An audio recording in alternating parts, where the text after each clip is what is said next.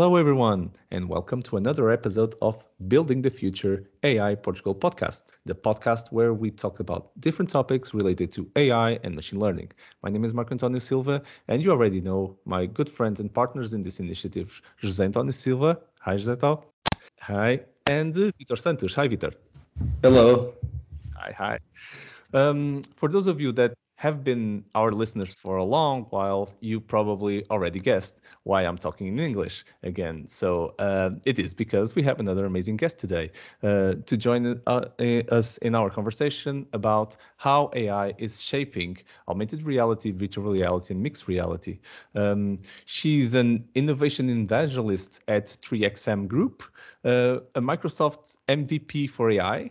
She was part of the Microsoft development uh, platform evangelist team in Argentina, and she's Ivana Tilca. Thank you very much, Ivana, for uh, joining our conversation today, and it's a huge, huge pleasure to have you as our guest. Hi, Marco. Hello, everyone. It's a pleasure to to meet you guys, especially to talk about AI, which I, I can see that is something that everyone in here loves. So yeah, I'm yeah. here to start chatting, guys.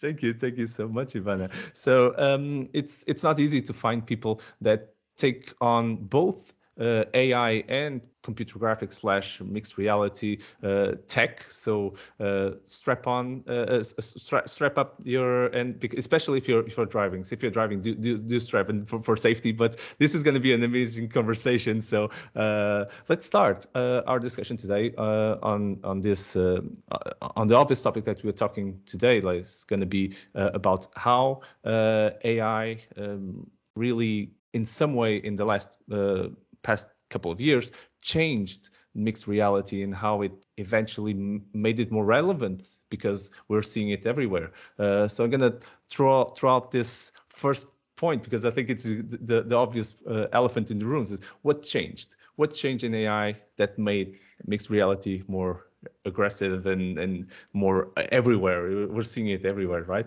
So Ivana, we want to take this one? yeah, sure. So if you I, always try to think on um, where mixed reality started. Like it started like 10 years ago with HoloLens 1, but uh, it didn't uh, explode until today, until the last couple of years. And I believe, I truly believe it's because of AI. And you're wondering why, why this combination of mixed reality and artificial intelligence. But the thing is, uh, HoloLens, which is the main device that works with mixed reality has better potential and better scenarios to be uh, to use the technology when it can identify the scenario in which it is surrounded uh, the device is surrounded mm-hmm. and that's one of the basic th- basic things about ai to understand uh, everything around uh, around you like it w- if it was like human capabilities Okay. So um, I think that's why it exploded in the last couple of years because we uh, are seeing artificial intelligence being used and not being afraid anymore because everyone says, okay, artificial intelligence is going to take over the world and stuff. But I think that a lot of companies are seeing the potential that uh, understanding the data that we already have or understanding our environment is bringing to their business. So uh, putting that together with holograms uh, in order to display information uh, has an amazing and incredible cost reduction in training, in selling, in marketing. And we, we are talking about mixed reality and HoloLens, but we are forgetting also augmented reality because we have everyone, I think everyone, most of the people in all over the world have a cell phone. And uh, augmented reality is also being empowered by AI. Um, so I think it's a cheaper investment for uh, bigger results. I would mm-hmm. say uh, because so, it's it's already there, right? It's already in, yeah. In every the hardware is already there. Yeah, exactly. Uh, I don't know what you guys think about it. Yeah. Uh, Vitor, do you want do you want to jump in? So uh, uh because I, I remember uh, you, you, when when this started and uh, AI started, we were things like uh, AR toolkit was something that we were very much used and and and uh, um, computer vision the OpenCV uh, library yeah. toolkit was was very much used and still today is still very much used. It is, right? yeah, yes. What what do you think that changed here? Well, uh, I agree with what Ivana said because uh, I really think that what makes difference in the, the use of AI in virtual reality, augmented reality, and mixed reality is exactly the, the the way how this technology interact with the environment. Mm-hmm. So if you want to have a, a better uh, mixed reality, one key thing is the environment because you are putting virtual uh, objects in together with uh, real, let's say, well, then we can discuss what is real because it's not so easy. Yeah, but it's not. It is not something that you can touch, so it's kind of. Yes, it should be real or not if you yeah. cannot touch. Well, you, your St. Thomas, uh, you know, said uh, uh, believe, see to believe, right? But we don't know exactly what what it exactly means. But well, uh, what I mean is that uh, one interesting thing in the the, the, the mixed uh, uh, now talking exactly about mixed reality is mm-hmm. the the, uh, the way well, how these type of objects, the virtuals and the real ones, let's say this way, can interact. And yeah. uh, it means that you need to understand the environment, the place, mm-hmm.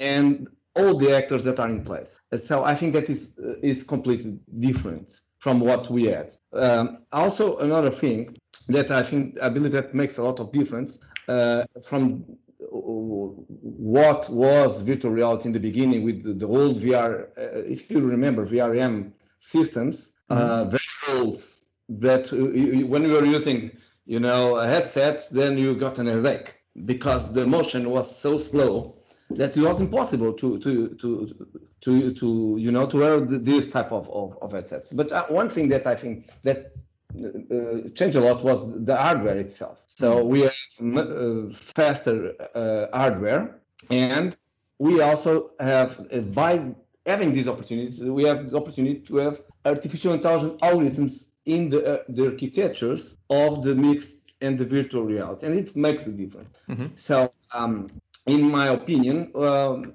well, uh, probably we are watching now the, the age of virtual reality. And believe me that we it was let's say um, a postponed promise because we are supposed to watch the, the virtual virtual reality age 50 years ago or 10 years ago. And now we are supposed to watch this this this thing today. I'm being too optimistic maybe. I don't know i don't know uh, and and Zetor, um, I remember, uh, and, and this is this is a funny topic because I think uh, the first time that we met was around gaming and uh, in a conference in in uh, in uh, Porto with Veronica and everything around computer graphics. And at the time, XNA was a thing. And Veronica also from Argentina. yeah, exactly from Argentina as well. Oh, nice. Fantastic yeah. person. And and, and I, I, remember this this we met on the on the conference that she was she was uh, talking about well game development and everything. So I think there's a lot of use cases here that change from there to where we are now. We're talking about business and we're talking about uh, remote assistance and we're talking so many things. What what's your thoughts? What what, changed on, on that part as well? I think a lot of people, uh, a lot of pioneers probably suffered a lot uh, to start to start this this uh, movement, and uh, they they had to to lift a lot of things to to be able to to build the, the first experiences. Uh, what I'm what I'm really curious, uh, Ivana, is um, what kind of scenarios uh, you, you're starting to see being applied. Not not not not the the, the marketing ones like the uh, events or show off uh, but but the practical practical things you've been discovering uh, that are possible to start getting some results and actually uh, um, well, be able to to achieve something uh, valuable right most people when they think about mixed reality and you mentioned it marco uh, just about a second ago are games mm-hmm. okay? Uh, they think okay it's another headset it's another virtual reality headset that the only thing that it puts holograms on top of reality and that's it. But actually um, there there is a huge uh, need of this kind of devices. Just let me picture you the the situation that right now we have in the world. We don't have the possibility to travel. We don't have the possibility to be a lot of people in the same place. We don't have the possibility if you have a factory you don't have the possibility for the, all your customer to get inside your factory and check all the different cards for example that you have to for selling uh, to understand the, the, the, the, equipment or machines that you want to sell if you're uh, like a big factory for example and uh, the one of the most important thing also is you don't have the possibility to train all the people in your company uh, like you used to because you cannot mm-hmm. put them inside a room and train them all together um, those scenarios are something that uh, uh, the the world situation right now is facing, and that can be solved by creating mixed reality applications. And mm-hmm. you are wondering, okay, how do you do this? Okay, um, first of all, you put your heads and you, as you, you mentioned it, Marco, remote assistant. You have you can have someone on their computer pointing you with the with the machine in case you are someone that buys, for example, an equipment and you are in a different country and if a different uh, place in which the the the company, the secure company is going to be helping you, cannot help you by being far away, and they can just call you and point you, okay, touch that button, move that piece to one place for to another. But um, I'm of course everyone is saying yes, but I need to have a HoloLens in order to do that. That's the okay, and the investment to have a HoloLens is much more bigger than the the benefits that I get. But a lot of companies are buying HoloLens and sending HoloLens uh, to their customer for the installation of equipment, and their customer are returning the HoloLens one day once they are using it. That's that's one scenario. But we have uh, at 3XM, we are working with another interesting scenario, interesting uh, example of used. There is one factory that has a special room that they have all this kind of chemical stuff on, on it, and they can only enter that room once a year. And hmm. that's it. So uh, they need to train people in order to work inside that room that only moment of the year. And how do you do that if you don't have the possibility to put everyone in there to learn at the same time?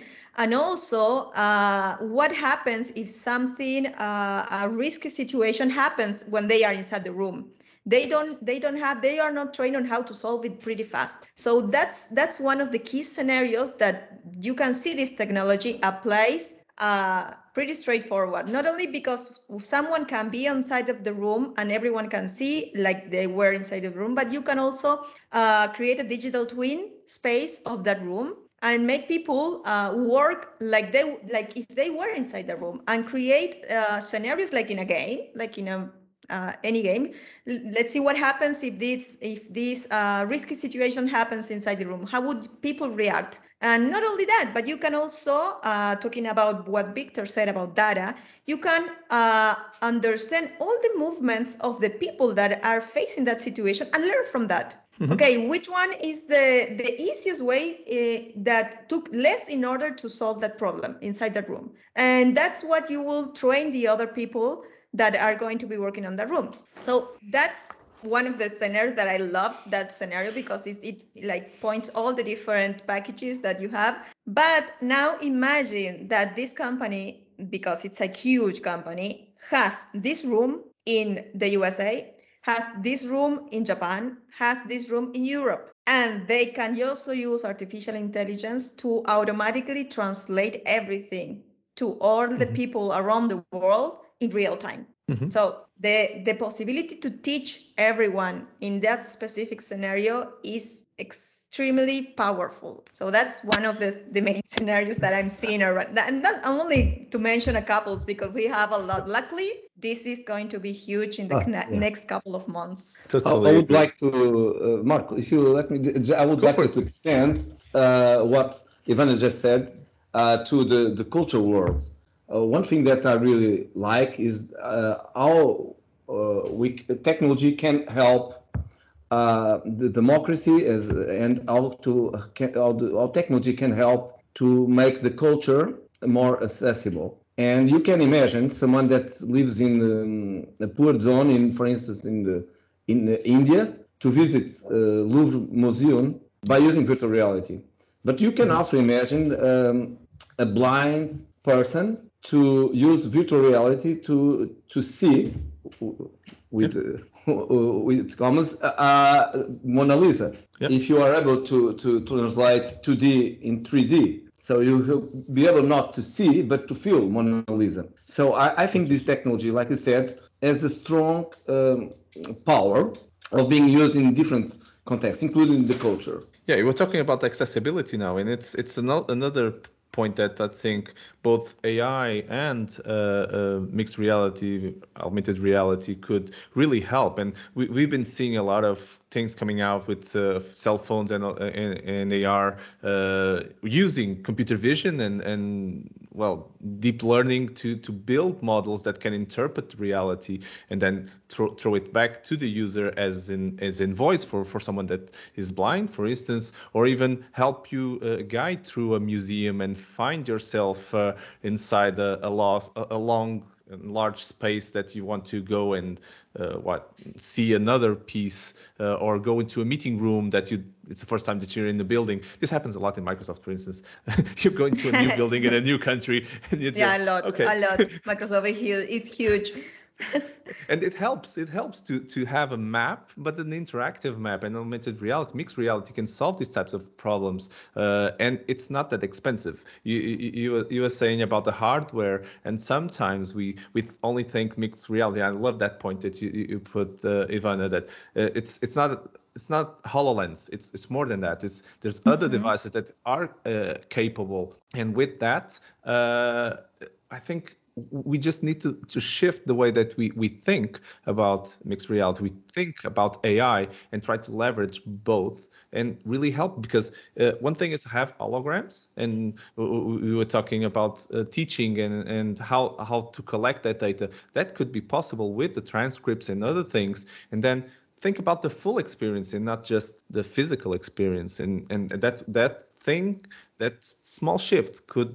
really enhance the potential of both technologies together. What, what do you think? Yeah, absolutely. And to mention something, we are forgetting about a important an important device that also is available not only hololens but Azure Kinect Azure Kinect has the same sensors that has hololens too so it has the i'm right now i'm, I'm streaming from an Azure Kinect uh, it oh, has really? like yeah it has the depth sensors it has the the ir sensors and the the most important thing talking about accessibility is that the not only Azure Kinect but also HoloLens 2 can understand gestures, can understand the movement of the person, have the possibility to understand the depth. Uh, so they, they know if the hands is getting closer to an object or if they are getting far away.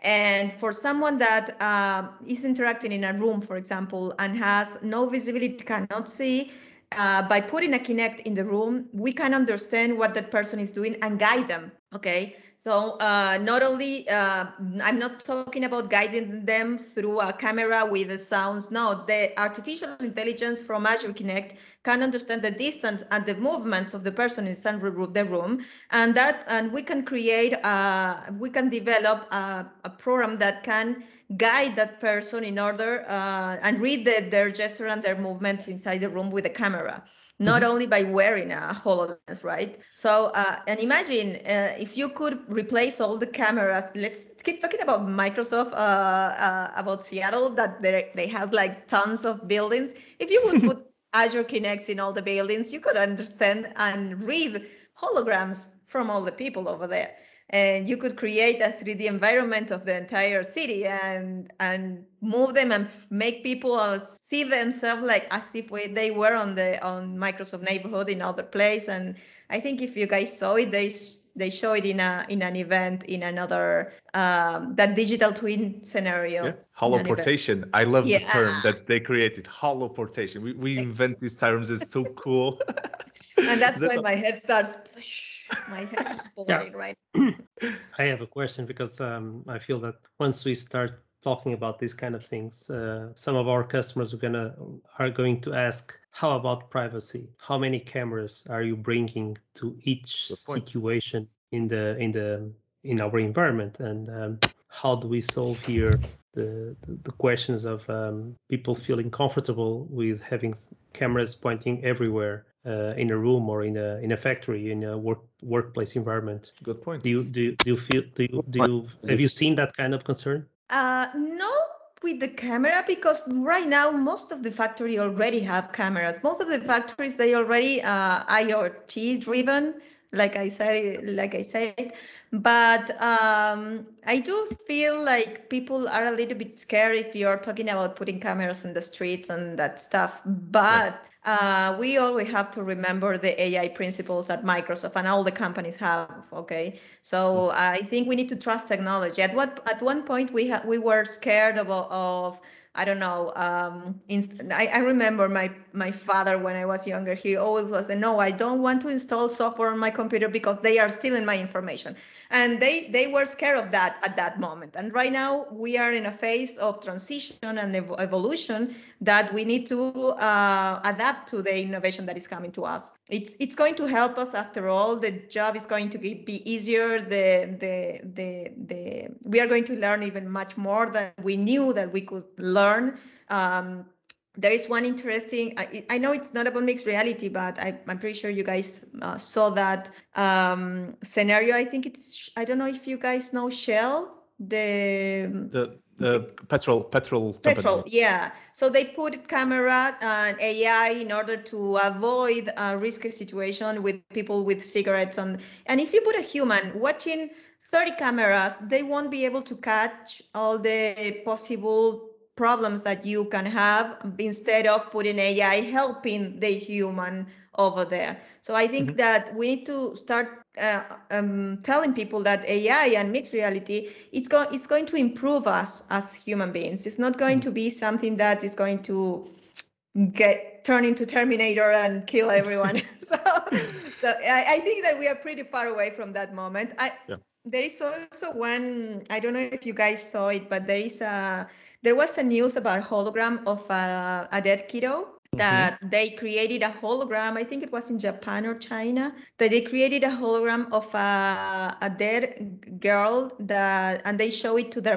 to her mom so the the the, the mother was with with the hololens and she could see uh, and interact with interact. a hologram yeah with her of her kids created by uh, both mixed, real, mixed reality and AI. Mm-hmm. And everyone on the news, at least in Argentina, were talking about how damage can that be for psycholo- how much psychological damage can cause that to the mother and everyone that sees a hologram and and there is a discussion in there but someone told me on a session that i was uh, giving the other day it's important that we start asking those questions now yeah. And not being scared of what can happen. Okay let's if we see the problem in there let's start talking about how can we avoid those situations. And uh, it as i said it's innovation and we need to to start thinking on how to to adapt that innovation to us instead of being scared to that. Yeah for sure. And uh, to that point i'm just going to add one thing that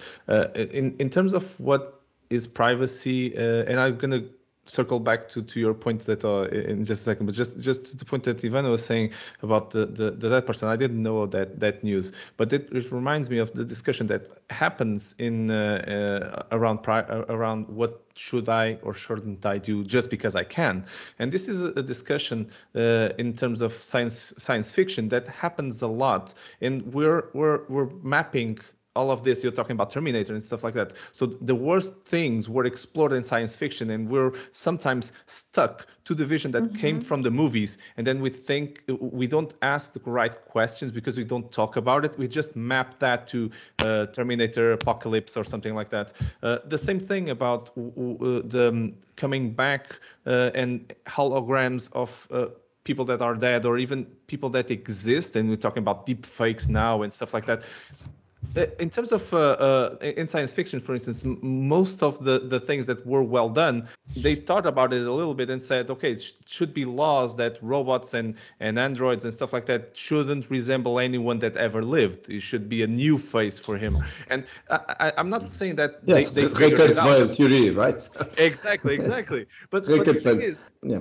but, but the, the, we, we uh, we thought a little bit about this, and, and it's not that we had the discussion, the pure discussion. We should have, but we shouldn't map that to movies. This is my, yeah. my personal thoughts, uh, uh, because we need to talk have the discussion, realize what's wrong and what's right at the present moment where we are, that we're facing now, finally, these types of topics that we need to approach. But And Mark, to the point of privacy. Oh. Yeah, yeah, go for it, go for it. I'll, No, no, I'll- just, just to, to say something against or different. Uh, do you remember Total Recall? Uh, actually, there are uh, Total Recall with Arnold Schwarzenegger, and then Yeah. yeah, a different version in 2012 or something like that. Yeah, I think it was. But uh, Total Recall was about virtual reality. It was really interesting because uh, after the the end of the movie, so you are watching the, the, the movie, and then you don't. In the end, you you you, you have a doubt. What is true? What is, let's say, false in terms of reality? And but let me say something in the the opposite direction. You know that uh, sometimes some of the things that exist on science that emerge from the literature and from the, the, the movies. Yeah. Uh, just to give a, a very old-fashioned example, Jules Verne. Uh, well, uh, two, 200, almost two, two centuries uh, ago, he talked about the, the nuclear energy, for instance, and uh, to go to the moon and so on. So sometimes the, the movies, even if they are completely, let's say, uh, crazy or they appear to be crazy, they can inspire the uh, the science. And so- innovation. yeah. innovation. Um, and um, I remember to watch uh, Space. I, it was something like Space uh, 1999 or something like that, where they they they have some doors that are were able to open when you get close to the door. and I thought, was amazing. Now you have this type of doors in every everywhere. You know, yeah, I agree on that. and sometimes um, these crazy ideas can inspire us. Mhm, But for sure, for sure. we need Uh, to and- what is too crazy. Yeah. but uh, circling back, circling back a little bit to the privacy point, just not to, to, to go too far from it. Um, I think I think what Zeta also was saying, and it makes a lot of sense, is uh, my privacy in, in terms of the cameras that are installed in the Kinect could be a camera that would be like a Hololens, and but it would be fixed, and I would see it, but it's on the space. One thing is me having a helmet that has a camera that's pointing outwards towards everybody else, and I'm processing that with AI and trying to figure out things like uh, and and this vision hap- happened to have been implemented, I think, in 2008 to 2009, but never got really massively implemented to detect who am I looking at is in front of me and project augmented reality in my helmet and saying, oh look, this is Ivana, this his his her profile, this is the last message that you, you you exchange and stuff like that, and even try to mine that information a little bit more. And am I comfortable with having that much power on someone else's head about myself? That's I think that's a good question as well. It's it's an enablement, but well. Yeah, but I think we, um, I, I'm pretty sure that we need to think on that. I don't know if any company already did it, but uh, what I am seeing is a lot of company are already about to launch uh, glasses with Mhm. augmented reality. And also there's a famous company that is connected to a social media. I think pretty sure you guys know which one is it. It is that imagine it already has all the information of people that I know from my social media and can connect it that to the to the glasses. So I uh, every everything online is asking for your permission. I believe that at some point it will ask for your permission. Would you like to share that with uh, everyone that has glasses and that sees you can see, and you will have the possibility to say, okay, I'm single. I'm not single, for example. Okay, and uh, you can be with a heartbroken walking on the street if anyone has a, a, a glasses or something like that. But um, I think we will get to that point. I don't think we are yet over there, but there there is also we are talking about um, glasses. We are talking about devices, but the I think it was in January. It uh, and I think it was uh, I am not I'm not going to say names, but brands better. It's brands, not names. There is a car company that already included artificial intelligence in the glasses of the car, so that uh, AI can, with augmented reality, inform you if there is something in top of the car or if there is something risky going closer to the car and that also has camera sensors and is watching everything. So Yeah. we are getting there already, and I'm truly want to believe that companies are thinking about privacy also. Um, anyway, connecting people, names of people, and personal information to everything that is running on the car, I think it's different because there would be um, an amazing work that, that we need to know with we need to do with the cloud and all the information that we have in the cloud. And I think right now all the the the, the companies that are investing on on augmented reality are just about uh, putting applications that can inform things on the mm-hmm. on the devices instead of um, understanding people around them, but more yeah. understanding space around them. Yeah. Spatial okay. spatial mapping special mapping is an amazing thing, and AI yeah. got really strong on that uh, uh, on the last couple of years, and it's amazing. It's it's not that hardware has evolved. It has. It's more. There's more definition in a in a, uh, um, a an uh, infrared mapping of space. It's more fine tuned, but still, there's a lot of software on top of this that's enabled things like Hololens to map a, a space just by looking around, and it gets a good calibration. It's. Mm-hmm. I, th- I, think it's amazing. I, I, think that's a huge evolution in terms of and towards holograms being massively used versus virtual helmets and VR as we were talking in the the beginnings of this uh, uh, well movement towards uh, massively uh, massive VR. I think massive VR was uh, I think was Zetot was saying it, was a little bit not what they expected. It didn't deliver what what was promised. Uh, but uh, yeah, well, uh, it's today it's it's more than that. I think it's exploded yeah, in a different direction. I, I still believe lots of these technologies are introduced in in, in strange ways sometimes.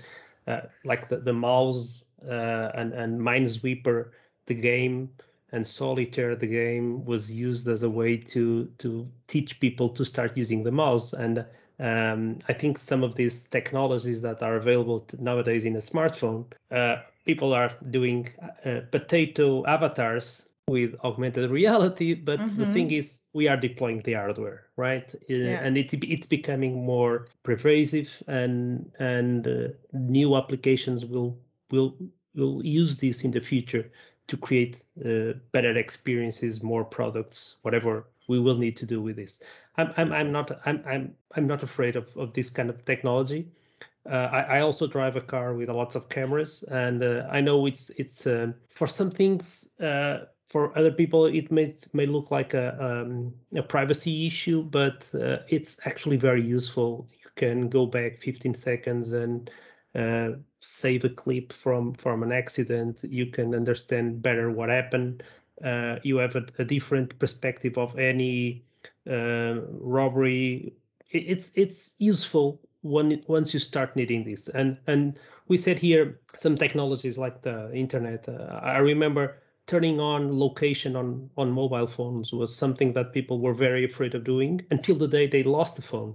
And actually it was very useful to mm-hmm. to find the phone uh, because that that feature was there turned on. Of course, there's companies doing um, abusing of, of the information, uh, and that's that that's where we we we hope these players, at least the ones that are that have more responsibility, are being um, governed by good uh, principles and um, mm-hmm. initiatives to to make sure that uh, we are doing the right thing with the technology. Uh, but w- we are deploying new technology everywhere.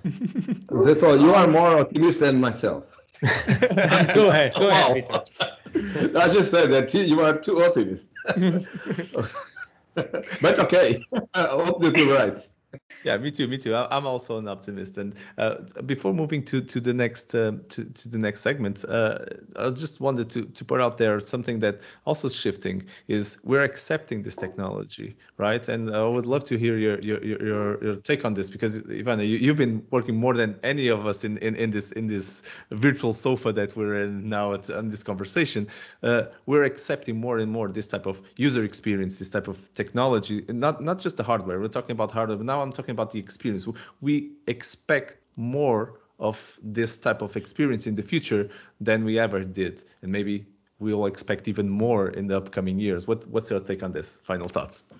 Oh, uh, well, before we started the, the session, I told you guys we needed a selling person in here because uh, for me, it was so difficult to approach customers with this technology because they uh, they usually tell me, "But I cannot touch what you're selling me." Like they they they understand that they, that is, for example, a training platform with holograms. They understand what it is. They understand the benefits and everything, but they it's like they still cannot uh, embrace the hologram like part of their uh, routine and adding holograms to their processes. But um, it's uh, i think it's as you said they are accepting it. They started okay let's from my, from my point of view and from my experience and my company's experience so say they say let's create a proof of concept first. Once they see it they see their product in augmented or virtual or mixed reality they buy it. They understand the benefits once you have the possibility to touch. I know that this sounds kind of crazy, but you have the possibility to touch a hologram and move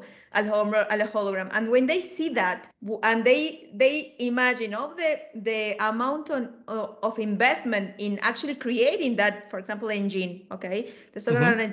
the all the investment they are not putting but they are just seeing the model in a 3D hologram and they are going to see how that engine uh, finishes after it is produced. Mm-hmm it's like, okay, I want it. It, you made you show me that I'm going to save a lot of money. I want it, and mm-hmm. uh, they are embracing it. They they are uh, accepting this. The marketing teams in all the companies also because they see that uh, people um, um, interacting with the experience of having their products on top on front of them without going to a place and see it. For example, I think it's IKEA that has the, the, the application that you can put your sofa on your living room with a hologram and see how it fits. And they are they say, okay, that's what we want. So most the world is going to adapt even faster than we think.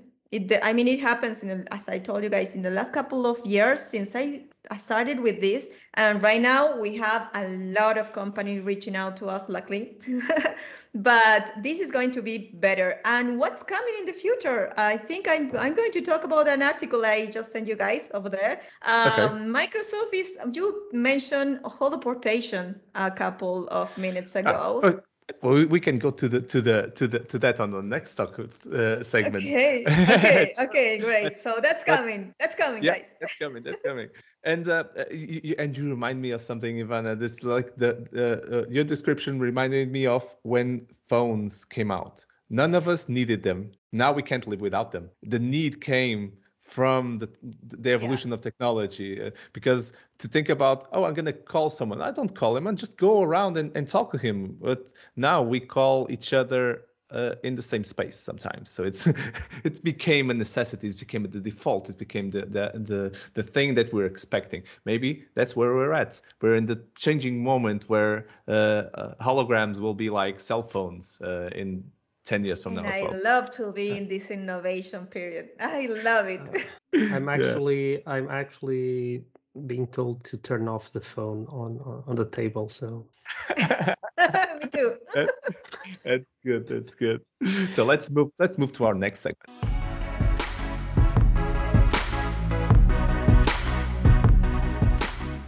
Welcome to our segment AI News, the segment that is part of the end of our episodes where we share um, different news articles or, or, links that we found interesting in the past couple of weeks, and we share it with you with our comments and uh, our vision about the, the articles. We don't read the articles, but we include all the links in the description of this episode. So if you want to read the full article, just check out the description and you'll find the links.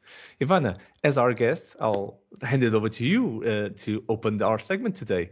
What news article, what link did you brought to us? Okay, I, I, it is not from a couple of weeks, this one, but I think it's important in order for the, the topic we chose for this session. So this one is um, Microsoft news. You will find it on Microsoft website. The link is, I think it's in the description right now and its name you can actually feel like you're in the same place with microsoft mesh powers shared experiences in mixed reality.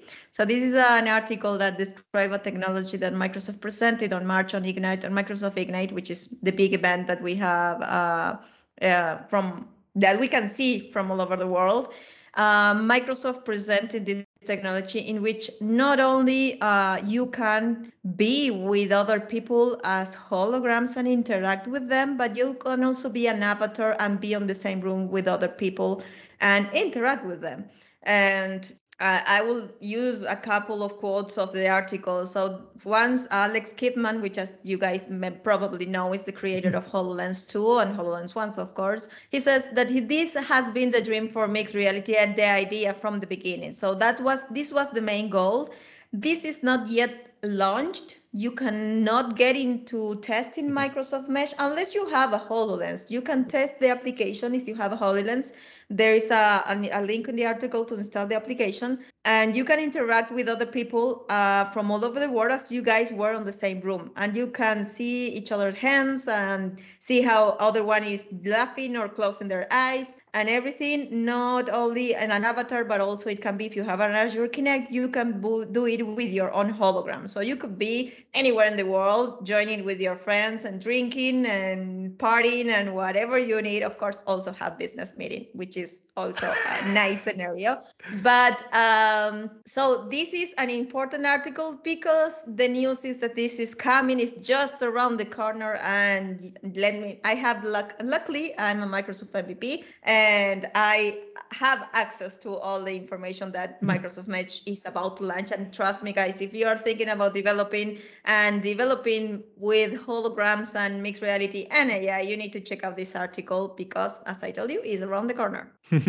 so good, so good. Thank you so much, Ivana, for sharing. I remember Kipman in, in the in the session using the holoportation and the and the mesh to to like dance around in in, in the virtual world. It's well. Yeah, I was I was an administrator in that event, so we were in the back end with Alex trying to let people in, mm, shutting down people for them not to speak while Alex was speaking and yeah, it was so fun. Okay, okay, that seems intense. So much fun.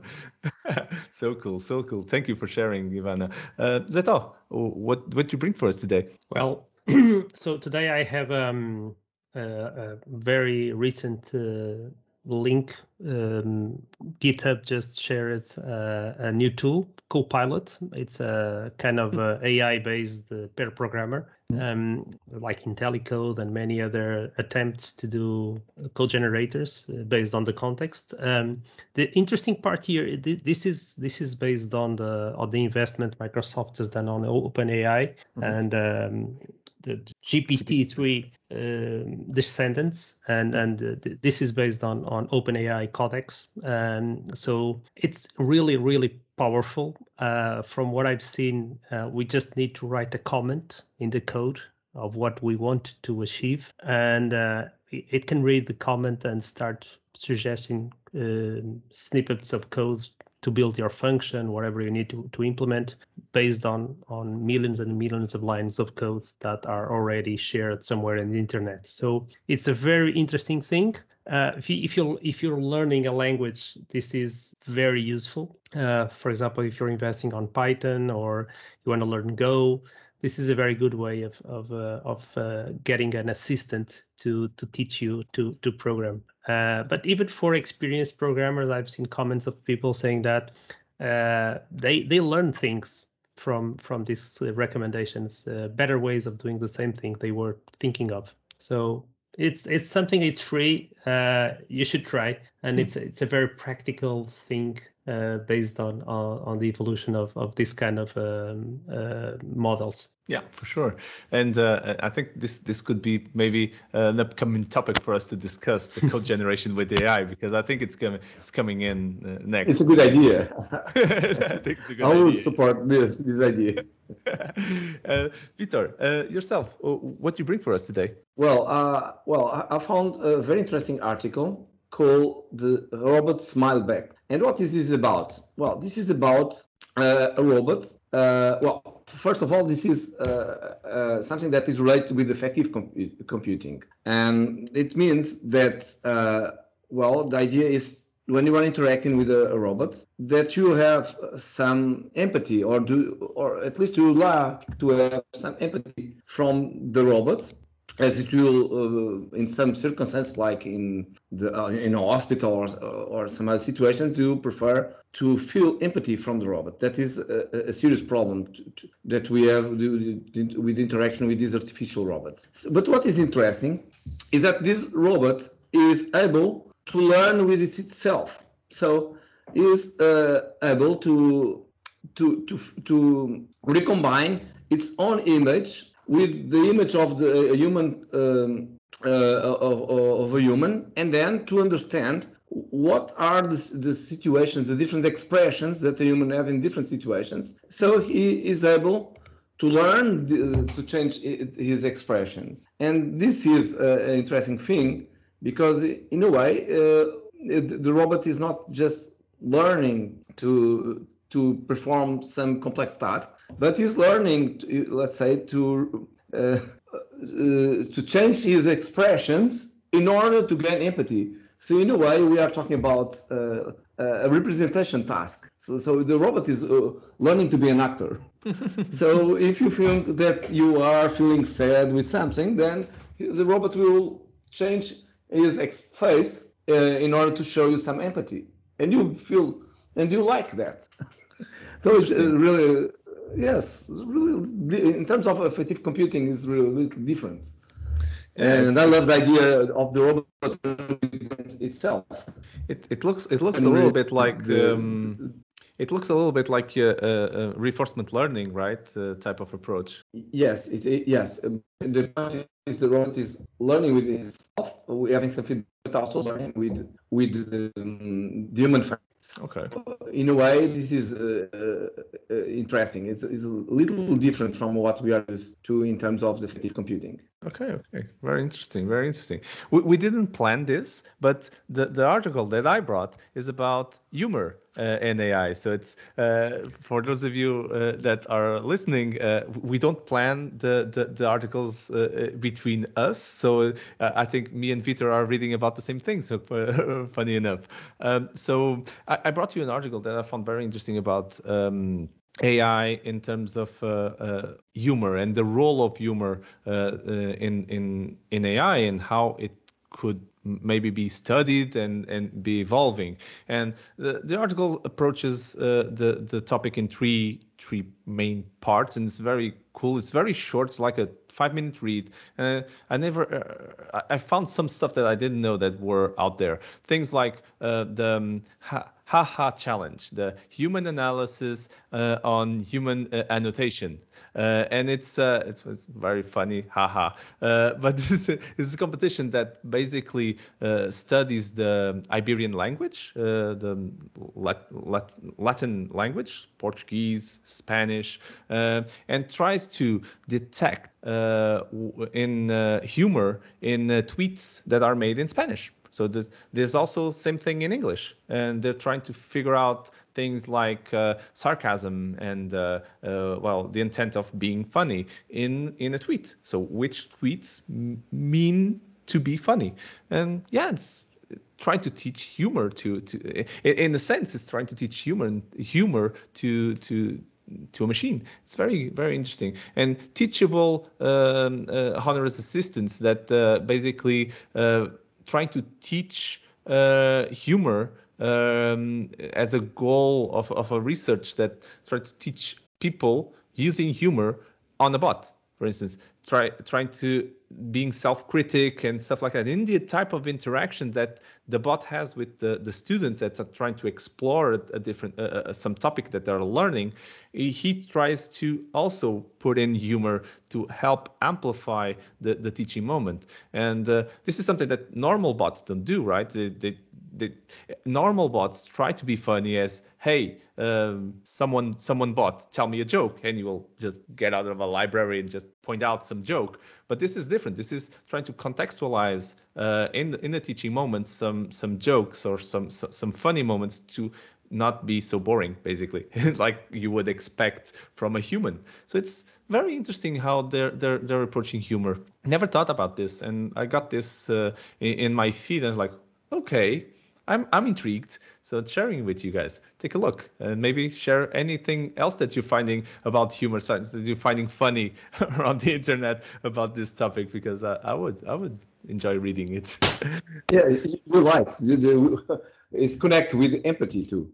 but it's, very, very interesting. This I'll, check for sure. But I would like to add that to have humor is uh, very uh, important way to be intelligent. Stupid people that are not able to have humor. Mm-hmm. So if you um, yeah, are able to have uh, bots that are in, uh, that have humor, uh, that means that you, it's a way to of being intelligent. It's, it's interesting, really interesting. Good Thank point. Good point.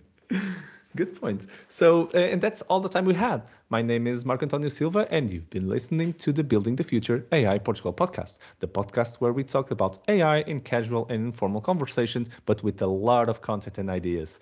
Uh, we would like to just thank uh, my I would like to just thank my partners in crime for this initiative uh, for another amazing episode. Thank you, Vitor Santos. Thank you. Thank you too. Thank you. Thank you. It was a pleasure as Thank always. You, and a lot of fun. Thank you, Zeto, as well. Uh, it's always a pleasure to have these chats with you. Special thanks to our amazing guest, Ivana Tilca, for uh, for an amazing, amazing conversation. I really enjoyed uh, having you as our guest learning from you a lot and from your energy, from your perspectives, from your examples. So it was an amazing episode. I think uh, everybody from our listeners will will agree. A heartfelt thank you to you, Ivana. Thank you. Thank you, guys. And and of course a huge thank you to our listeners for your support, for being on the other side of this conversation. It's for you that we build this this content. So thank you, thank you very much.